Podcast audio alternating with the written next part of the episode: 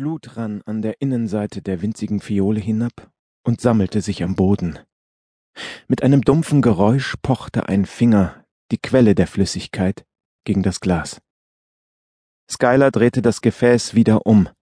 Frisch aus der Thermostathülse entnommen, hinterließ die Fiole ein kühles Gefühl auf der Haut. Eine kleine Erfrischung im sonst schwülen Cockpit.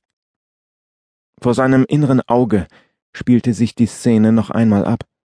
Der tote Subhumane und der Rauch, der von einer Hälfte des dürren Körpers aufstieg. Der Geruch nach verbranntem Haar, so stark, dass Skylar würgen musste. Dann Samantha, wie sie immer nur machen, nie denken, triumphierend über der Leiche stand. Sie riss das Kampfmesser aus der Scheide an ihrem Unterschenkel, und es blitzte abermals, als sie es in die Hand der elenden Kreatur stieß. Zwei Finger und ein halber Daumen kullerten davon. Ehe alles verbrennt, hatte sie gesagt. Wir brauchen nur einen, hatte Skylar erwidert, sobald seine Nerven es erlaubt hatten.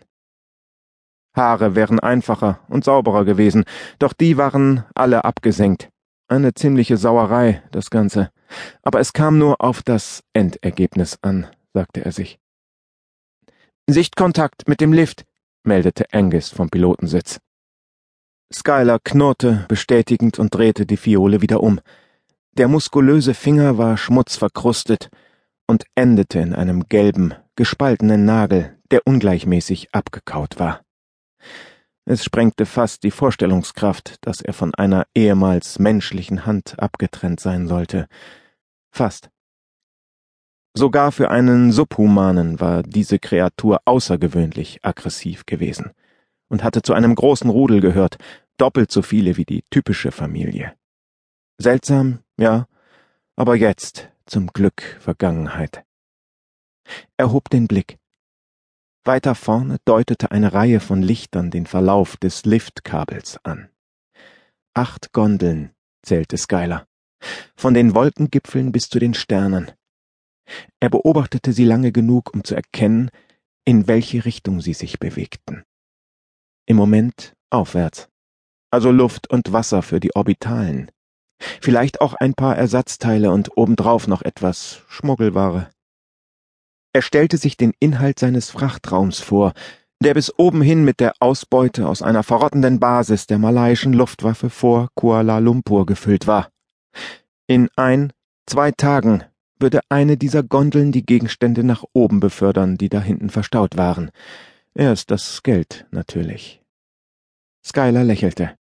Erfolg war ein gutes Gefühl. Er hatte fast vergessen, wie es sich anfühlte. Allein schon der Finger würde die Kosten der Mission decken, wenn die DNA stimmte. Wollen Sie wieder ans Steuer? fragte Angus. Mit dieser Frage löste sich der unerbittliche hypnotische Bann, in den ihn das in der gläsernen Röhre hinablaufende Blut gezogen hatte.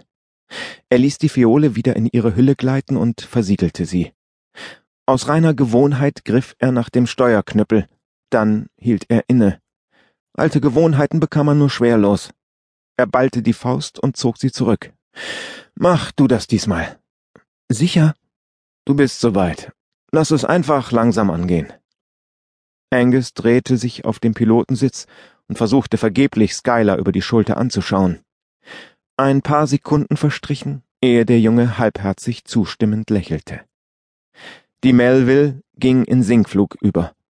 Skylar lehnte sich nach links und sah auf die Wolkengebirge hinab, die sich ihnen entgegentürmten. Blitze tanzten unter dem purpurnen Morast, der immer weiter wuchs, bis das Flugzeug schließlich in den dichten Nebel glitt. Knappe zehn Sekunden lang wallten geisterhafte Schwaden rund um das Cockpitfenster. Dann waren sie durch. Sobald sie sich unter dem Sturm befanden, prasselte Monsunregen gegen das Cockpitfenster und hämmerte auf den Rumpf ein. Es dauerte eine weitere Minute, bis sie unter dem Sturm hervorkamen. Über Darwin war der Himmel klar, eine Ausnahme in der Regenzeit. Ein schöner Willkommensgruß für die Heimkehrer.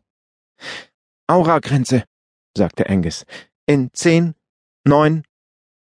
Skylar schloss die Augen. Ein kleiner Teil von ihm wollte es spüren, wollte die eigenartige Aura des Lifts physisch erleben. Das unsichtbare Feld umgab den Weltraumlift etwa neun Kilometer weit, ehe es ein abruptes Ende fand. Die im Inneren des Feldes schützte es vor der außerirdischen Krankheit, die den restlichen Planeten verheert hatte. Wie oder warum die Aura diesen Effekt hatte, war ein ebenso großes Rätsel wie der Lift selbst. Fünf, vier. Der unstete, wogende Effekt endete in einer Zone, die man Auragrenze nannte. Ein Niemandsland, in dem der Schutz langsam verblasste. Skyler lehnte im Co-Pilotensitz den Kopf zurück. Er würde nichts spüren. Er spürte nie etwas. Genauso wenig wie die übrige Mannschaft. Die Krankheit hatte keine Wirkung auf sie. Sie waren immun. Das war eine unausweichliche Tatsache. Segen und Fluch zugleich. Eine Eigenschaft, die nur wenige andere hatten. Sehr wenige. Drei. Obwohl die Immunität ihm erlaubte, die Stadt jederzeit zu verlassen, gab es einen kleinen Teil von Skylar, der normal sein wollte. Gefangen, wie alle anderen. Er wollte nicht besonders sein. Oder begehrt. Eigentlich wäre er am liebsten wieder in den Niederlanden gewesen, auf alltäglichen Patrouillenflügen für die Luftwaffe, hätte ein gutes Leben geführt. Aber das war lange her, in einer anderen Welt. Zwei, eins, jetzt. Das Flugzeug bockte. Nicht stark, aber Skylar merkte es. Verdammt gutes Timing für Turbulenzen, dachte er. Ein verlegenes Lachen kam ihm über die Lippen. Unter ihnen, jenseits der Scheibe, war der Stadtrand von brennenden Müllhalden gesäumt. Menschentrauben drängten sich um die Flammen, eher zum Schutz als wegen der Wärme. So weit entfernt vom Lift lebten die, denen es am schlechtesten ging. So nahe an der Freizone. Skylar stellte sich vor, es sei, als würde man am Rand einer Klippe leben. Bizarr, haben Sie diesen Ruck gespürt? fragte Angus wissend. Dann sagte er, Ach du Scheiße, schauen Sie mal. Skylar sah auf. Die Stimme des Jungen klang nicht mehr staunend, sondern besorgt. Vor ihnen hatte sich etwas verändert. Skylar war nicht klar, was. Wo sind die Gondeln hin? fragte Angus. Die Lichter am Kabel waren weg. Was um alles in der Welt? Das Funkgerät rauschte. Melville, hier Nightcliff, Aufsicht! Übertönte eine panische Stimme das statische Rauschen. Was zum Teufel haben Sie gemacht? Skylers Kehle wurde trocken. Er konnte nur den Streifen Himmel anstarren, wo die Gondeln gewesen waren. Melville, antworten Sie, oder wir schießen Sie ab! Angus, sagte Skyler, ohne auf den Funkspruch zu achten. Hier schweben. Der Junge nickte, brachte das Flugzeug in die Waagerechte und schaltete auf Vertikalschub um. Denk nach, denk nach, flüsterte Skyler vor sich hin. Er beugte sich nach vorn, als würden ihm die paar zusätzlichen Zentimeter bessere Sicht gewähren. Mit zusammengekniffenen Augen zog Skyler eine gedankliche Linie von der Spitze des Nightcliff-Turms aus. Vor den trüben Wolken sah er dort den schwarzen Umriss einer Gondel, die reglos am Kabel hing. Also nicht verschwunden, nur ausgefallen. Stromausfall? dachte er. Das war unmöglich. Er erinnerte sich, dass es etwas mit der Reibung durch die Atmosphäre zu tun hatte. Der Lift konnte gar nicht anders als Energie zu erzeugen.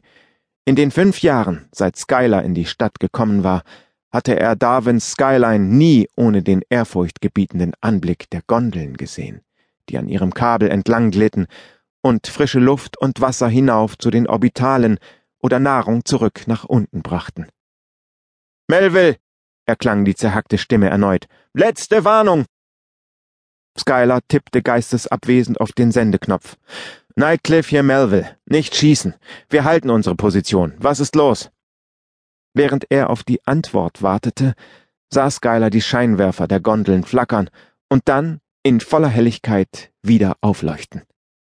Ein paar Sekunden später gingen sie erneut aus eines nach dem andern diesmal, in einer perfekten Abfolge vom Weltraum bis hinunter zur Festung. Minuten vergingen. Skylar spürte, wie ihm Schweiß über die